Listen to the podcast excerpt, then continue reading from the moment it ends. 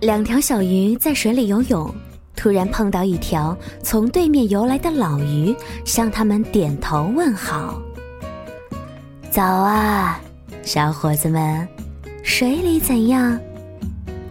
小鱼继续往前游了一会儿，其中一条终于忍不住了，它望着另一条问道：“水是个什么玩意儿？”这是美国大学毕业典礼演讲上的必备故事，演讲者便能够由此展开寓意深刻的说教。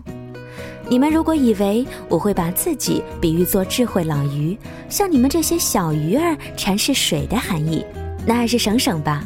我可不是什么智慧老鱼。这个鱼儿的故事要表达的观点其实很简单，最明显、最普遍。最重要的关系，往往是最难发现和最少谈论的。给各位解释一下，对于即将取得学位的诸君而言，你们所拥有的并非只是物质回报，更有实实在在的人文价值。因此，我们还是说说毕业典礼上那一条最简单、最常见的陈词滥调吧。也就是人文科学教育并非知识填鸭，而是说，让你学会如何思考。嘿，你好，我是林小妖，欢迎收听《时光听得见》，每个周一到中午的晚九点准时和你见面。听节目，大家可以来关注我们的微信公众平台，直接的搜索“时光听得见”，或者是拼音输入“时光听得见”加数字一，随时随地的来跟小妖进行留言吧。在刚刚那个故事当中呢，水是什么？鱼也许不会理解。那么，生命是什么？我们人也许不会理解。再来说一个具有教育意义的小故事，在阿拉斯加一个偏远郊外的酒吧里，坐着两个人，其中一个是信徒，另外一个是无神论者。他们正借着四杯啤酒下肚后那一股烈劲儿，争论着上帝是否存在这个话题。无神论者说：“听着，我不相信上帝，也并非全无道理。我也曾经做过向上帝祈祷之事。就在上个月，我在离营地很远的地方碰上了暴风雪，什么也看不见，完全迷了路。”当时温度有零下四十五度，于是我便试着祈祷。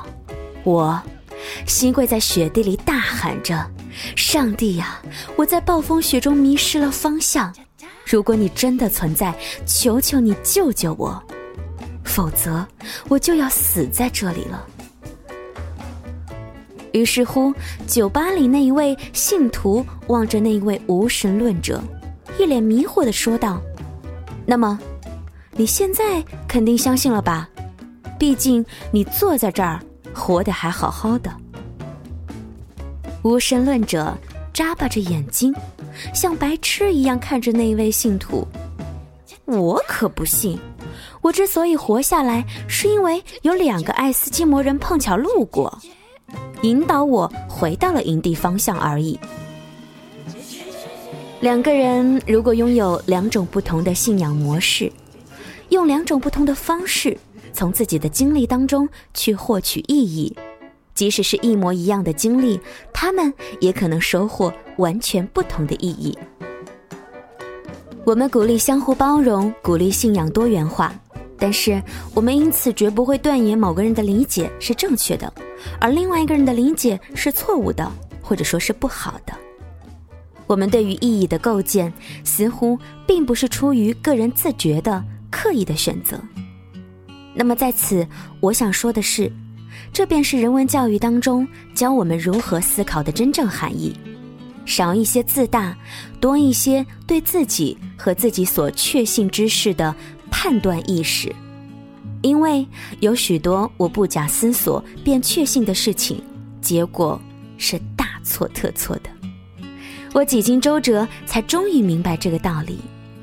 想必在此的诸位也会如此吧。今天在节目当中跟大家分享的这些小故事、小道理呢，是出自一本书，名字叫做《生命中最简单而又最困难的事情》。其实，在我们生活当中呢，往往那些看似很简单的事情，并没有你想象中那么的简单。选择不同的思考，就是生命当中既简单又很困难的事。作者华莱士说：“如果你真正学会了如何思考。”如何关注？那么你就会明白，你还有其他的选择。把这样的一些警示也送给正在听节目的你。谢谢你的收听和关注，晚安，我是小妖，我们下期再会。我喜爱一切不彻底的事物，细雨中。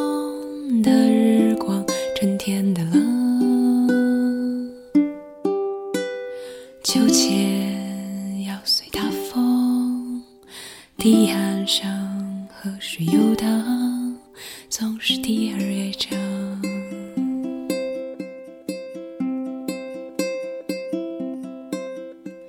在半开的房间里盘桓。水果不会腐烂，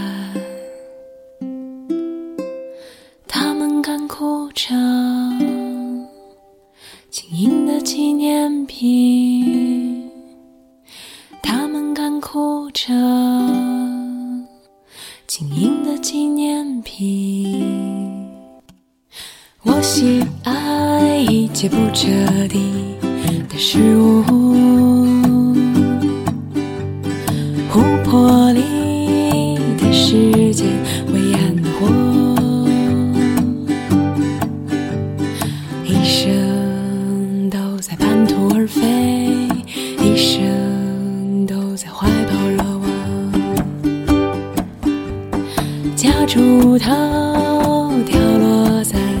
今早上是刚刚醒来的风车静止多年的水轻轻晃动成冰